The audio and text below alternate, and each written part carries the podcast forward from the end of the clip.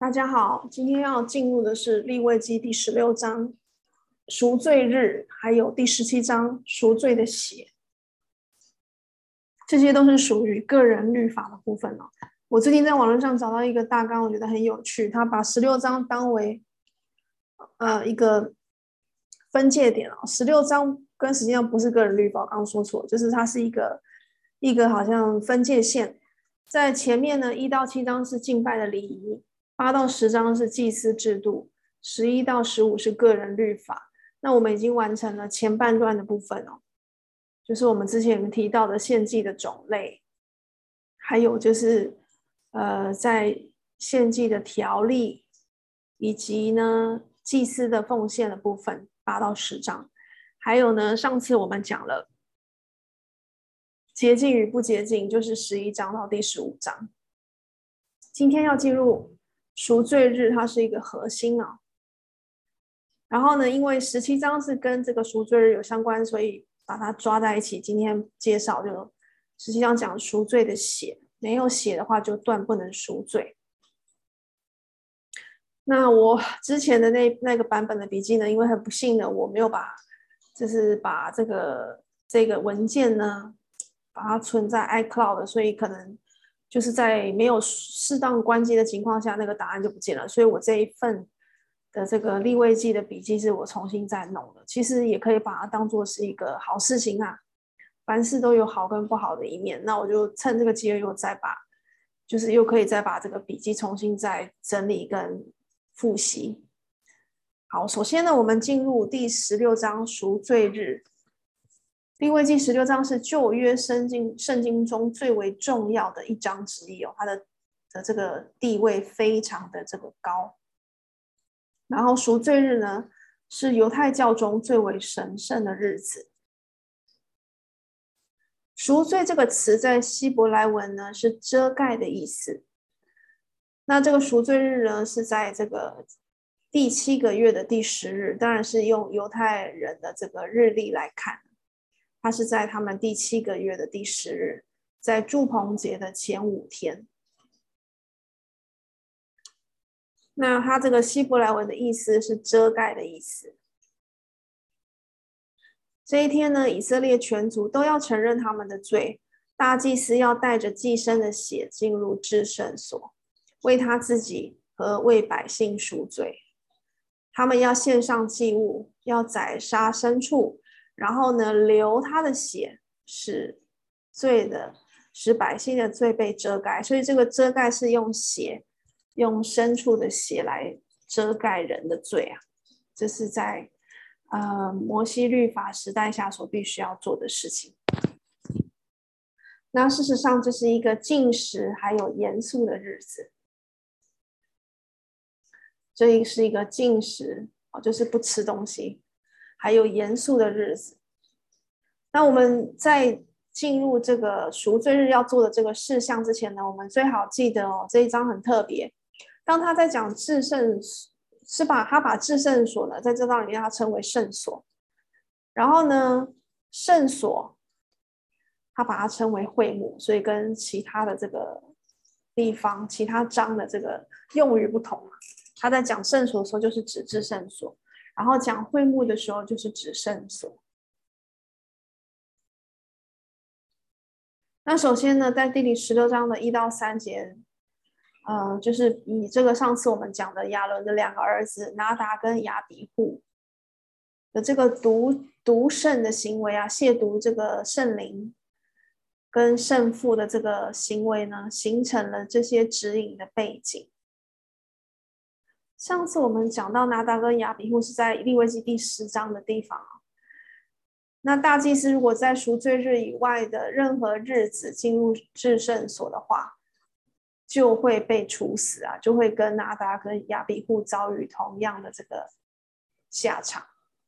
那在赎罪日那天呢，这个大祭司必须要。带着赎罪祭的公牛犊和燔祭的公绵羊的血，血才能够进入到至圣所。那我有这个列下了这个赎罪日程序的十一个步骤哦，它也是从这个十六章的这个内容而来的。那第一个步骤呢，就是大祭司要沐浴，他要洗净他的身子，然后换上细麻布的圣服。第一个步骤就是他要沐浴，然后换上细麻布的圣服。第二个步骤，他要准备祭牲，祭牲就是祭祀的牲畜。准备两两种啊，第一种是为他自己，为大祭司自己和他的家人，他准备的就是公牛犊和公绵羊。公牛犊是拿来做赎罪祭用的，公绵羊则是拿来做燔祭用的。这是第一种的祭牲，第二种的祭牲是为了以色列会众而准备的，这些牲畜也是从会众中拿取的。他要献上的祭牲是两只公山羊，这个公山羊是拿来做以色列会众的赎罪祭之用的，然后一只公绵羊是做燔祭，这个是跟呃第一种为自己。祭大祭司自己和家人预备的这个燔祭是一样的，都是一只公绵羊，然后只是为大祭司自己和家人准备的赎罪祭牲是公牛犊，为以色列会众准备的赎罪祭牲是两只公山羊。为什么要两只公山羊呢？在会幕门口呢，就要把这两只公山羊拈阄啊，就是抽签，好，然后一只呢抽出来。归给耶和华，就是要把它全部烧掉。第二只公山羊呢，就是要做替罪羔羊，所谓的阿撒谢勒。所以第二个步骤准备祭牲完毕之后呢，就是进入第三个步骤，先要处理这个赎罪祭的祭牲。第三个步骤就是宰了公牛。公牛呢，公牛犊就是为了大祭司自己和家人所预备的赎罪祭。所以第三个步骤宰了公牛之后，接下来进入第四个步骤。第四个步骤同时也是大祭司第一次进入至圣所所要做的事情。大祭司要拿个香炉进去，然后呢，使香炉的这个上面的烟呐、那些那些香的烟呢，烟云遮盖遮掩施恩座，哦，使那个烟云来遮掩施恩座。这是第四个步骤。那第五到第八个步骤是讲要献赎罪祭的一个过程。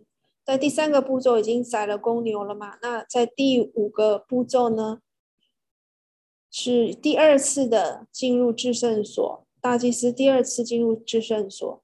刚刚在第三个步骤宰了公牛，然后现在大祭司呢？他把香炉拿进去之后呢，那是第一次进入至圣所，现在是第二次进入至圣所了。他要取那些公牛的血，他宰了那个公牛，就会流出血，拿一些公牛血，然后呢，把这个血弹血七次在施恩座的前面，然后呢，一次弹在施恩座的东面。这是第五个步骤，所以第二次进至圣所。大祭司取一些公牛血，弹血七次在施恩座的前面，然后弹血一次在施恩座的东面。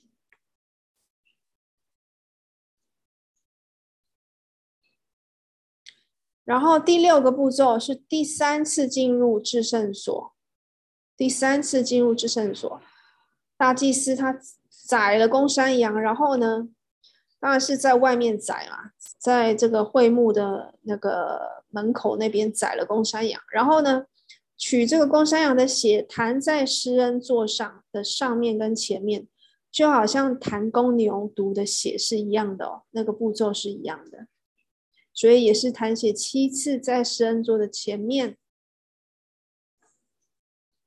然后一次在施恩座的东面。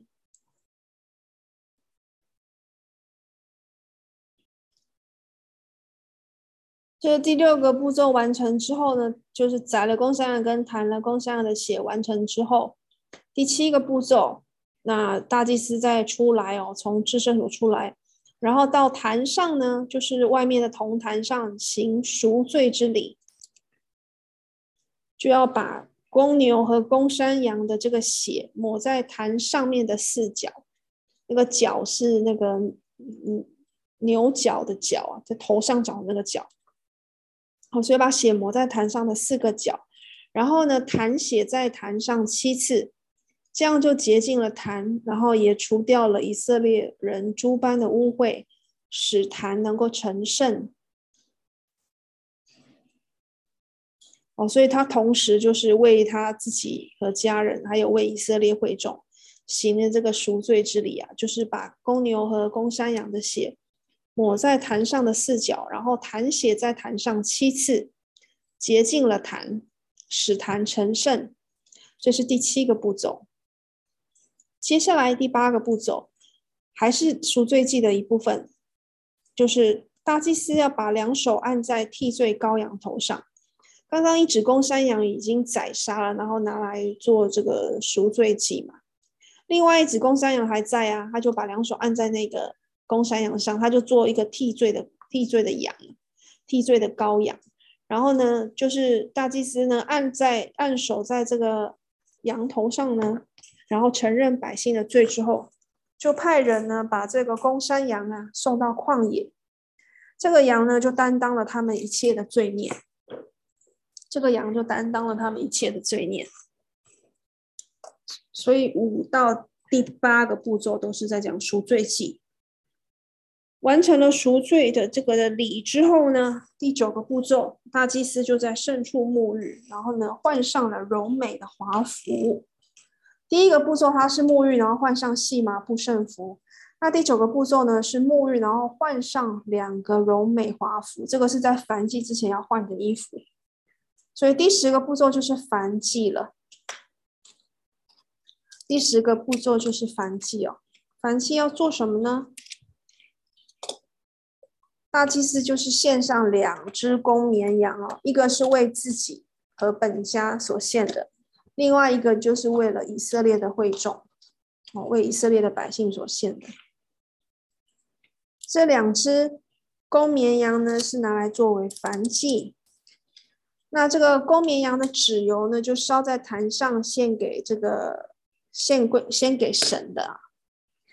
然后其余的呢，包括它的皮呀、不像是，就是我们之前在第一第一章所说的燔祭，皮留给祭司，在这边没有。哦，在这个赎罪日这一天的燔祭，皮也是烧掉，都是全部的那些部分哦，所有的部分除了脂油之外哦，其余的都是拿到坟外，呃，拿到营外去焚烧，哦，皮肉粪等都拿到营外用火焚烧，这是第十个步骤。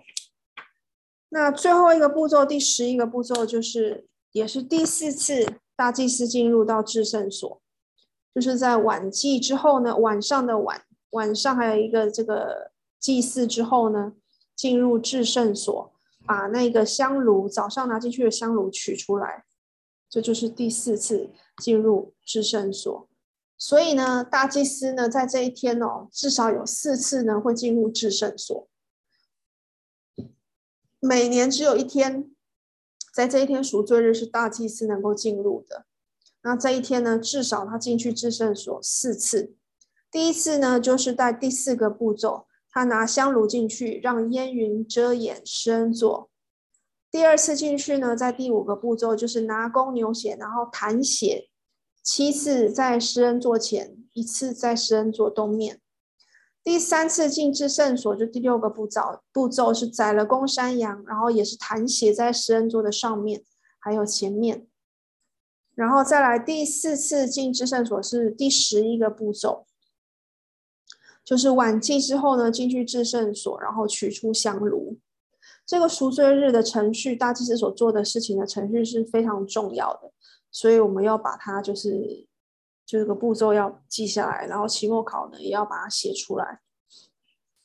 所以我们再复习一下第一个步骤，大概的讲一下是大祭司沐浴，然后换上细麻布圣服。第二个是准备祭牲哦，为自己和家人是献公牛犊跟公绵羊，为以色列会众是献公山羊两只，然后还有一只公绵羊。第三个宰了公牛犊，第四个拿香炉进入施恩。进入会至圣所，然后用香香的那个烟云啊遮掩施恩座。第五个步骤，取公牛血，弹血在施恩座上，施恩座前啊、哦。第六个步骤，宰了公山羊，然后弹血在施恩座上跟前面。第七个步骤，行赎罪之礼，就要取公牛和公山羊的血，抹在坛上四角，然后弹血在坛上七次，以使坛成圣。第八个步骤，两手按在替罪羔羊上，就是那个剩下的那只活的公山羊，承认百姓之罪之后，把那个羊送到旷野。第九个步骤，在圣处沐浴，换上柔美华服。第十个步骤，献上两只公绵羊做燔祭，纸油烧在坛上，其余的全部拿到营外焚烧。第十一个步骤，晚祭之后进入至圣所，取出香炉。所以从五到八是赎罪祭的这个步骤，第十个步骤是燔祭的部分。哦我想应该是很好记忆的，五六七八公牛、公山羊，然后赎罪之礼，然后再来是替罪羔羊，阿撒谢的这样。这就是第十六章的这个内容。然后，如果你在 YouTube 上可以看到，我这边有一些图表，一个简单的这个赎罪日典礼的程序，我们在复习，就是大祭司更换衣服，这就是分第一个是细麻布圣服，然后准备祭牲，再来他就为自己和本家赎罪，用公牛犊赎罪，再来就是为全以色列赎罪，是用公一只公山羊。赎罪，再来是大祭司洁净会幕，以及祭坛。这个就是，嗯，赎罪之礼啊，就是用公牛还有公山羊的血抹在坛上的四角，然后坛血在这个坛上啊，所以可以洁净会幕跟祭坛。那洁净会幕的的哦，就是会幕在这边是指圣所。然后呢，再来是大祭司呢，替全以色列把罪归给那个替罪羊，就是第二只公羊。再来，大祭司更换衣服，以及献祭、献燔祭啊。更换了，更换上柔美华服之后，就是献燔祭，用两只公绵羊做燔祭，一个是为自己，一个是为百姓。最后呢，就是参与的人就洁净自己，然后回营去了。不过呢，要把这个在至圣所的这个香炉取出来。再来，我们看到这个赎罪日典礼的程序的这些图啊，就是亚伦进至进圣所，要带一只公牛犊为燔赎罪祭，一只公绵羊为燔祭，然后要穿上细麻布圣内袍，圣内袍，把细麻布裤子穿在身上。然后呢，腰束细麻布带，这个是白色的这个内袍，头戴细麻布冠冕，这些都是圣服，要用水洗身之后才能够穿戴的，都是白色的。那在燔祭之前，当然是穿这个就是柔美华服了，就比较华丽的。我们之前在这个出埃及记有有看到的这个。有宝石啊、以弗得等等的这些衣服，还有很多金金子做的一些呃部分。那赎罪日典礼的程序呢？这个是指这个代罪羔羊的部分哦，一只归耶和华，另外一只就是归阿撒谢勒，就是一个是代罪羔羊的部分，一个是代罪山羊的部分，另外一只是这个燔祭的部分。不是燔祭了，因为是赎罪祭的部分。凡祭都是用公绵羊。再来赎罪日，它是要弹血在施恩座上。哦，首先是在第五个步骤的时候呢，就是取一些公牛血，用指头弹在施恩座的东面，然后又在施恩座的前面啊弹血七次。那在第六个步骤呢，在宰了那个公山羊之后呢，就把这个羊的血带入幔子内，也是弹在施恩座的上面跟前面。好像弹公牛血一样，应该是不一样，应该是不弹的地方不一样啊。公牛血是弹在这个七字在施恩座前，然后呢一次在施恩座的东面。不过呢，公山羊它是弹弹在这个施恩座的上面跟前面，又不太一样，这样子，好像位置上不太一样，因为在公牛血那边他没有讲到上面，他就是讲到七次谈前面，一次谈东面，但是公山羊就有在施恩座的上面。还有前面，我想我猜测，可是是位置谈的位置不太一样。然后呢，赎赎罪典礼的程序呢，就是在第七个步骤，就要就是有抹血跟弹血在坛上的这个过程。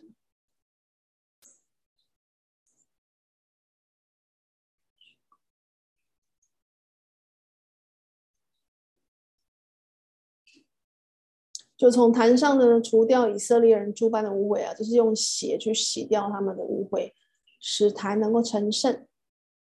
那以上就是第十六章的这个内容。接下来是第十七章，有关寄生的条例。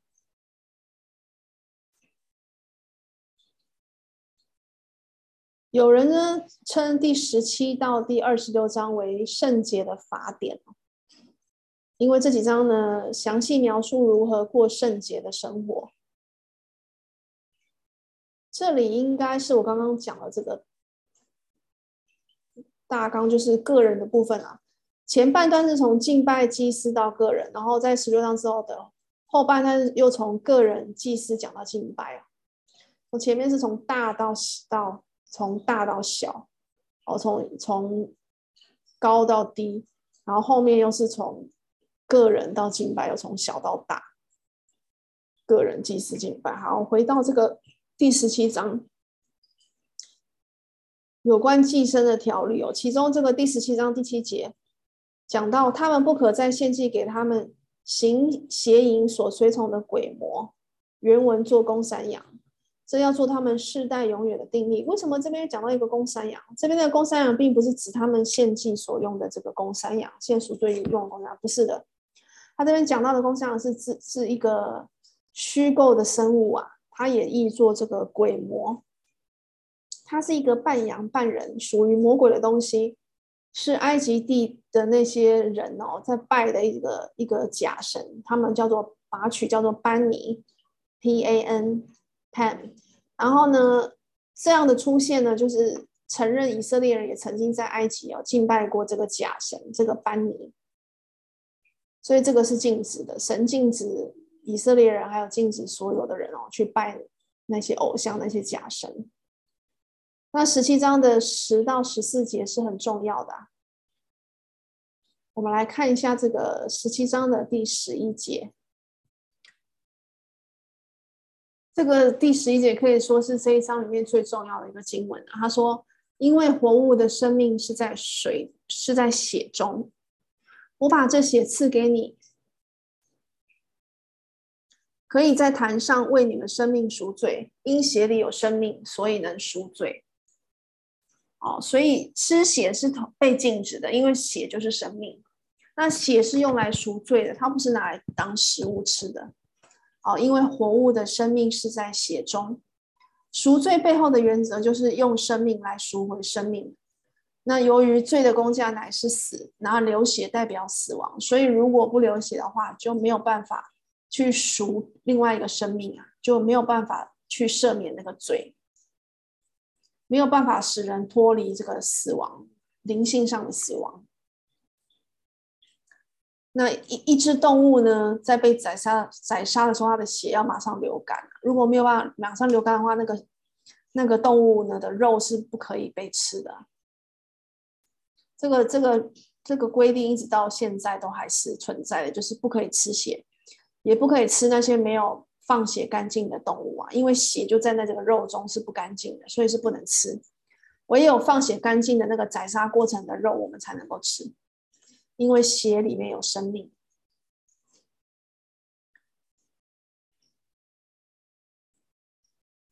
所以这个就是第十六章跟第十七章的这个一个重点。所以呢，下一次我们会从第十八章看到二十章哦，他在讲百姓要活出迥异于世界的圣洁，这是在讲个人的部分啊，一个百姓要如何过生活。然后呢，二十一章到二十章是讲祭司，祭司要怎么样活出更标。更高的标准的圣洁，那后面就二十三到二十七章就是讲到这个节期跟敬拜的部分，就是跟敬拜相关的。所以呢，下次再回来，我们看到我们百姓要如何活出圣洁的生活，如何从不圣洁到圣洁。那我们下次见喽，拜拜。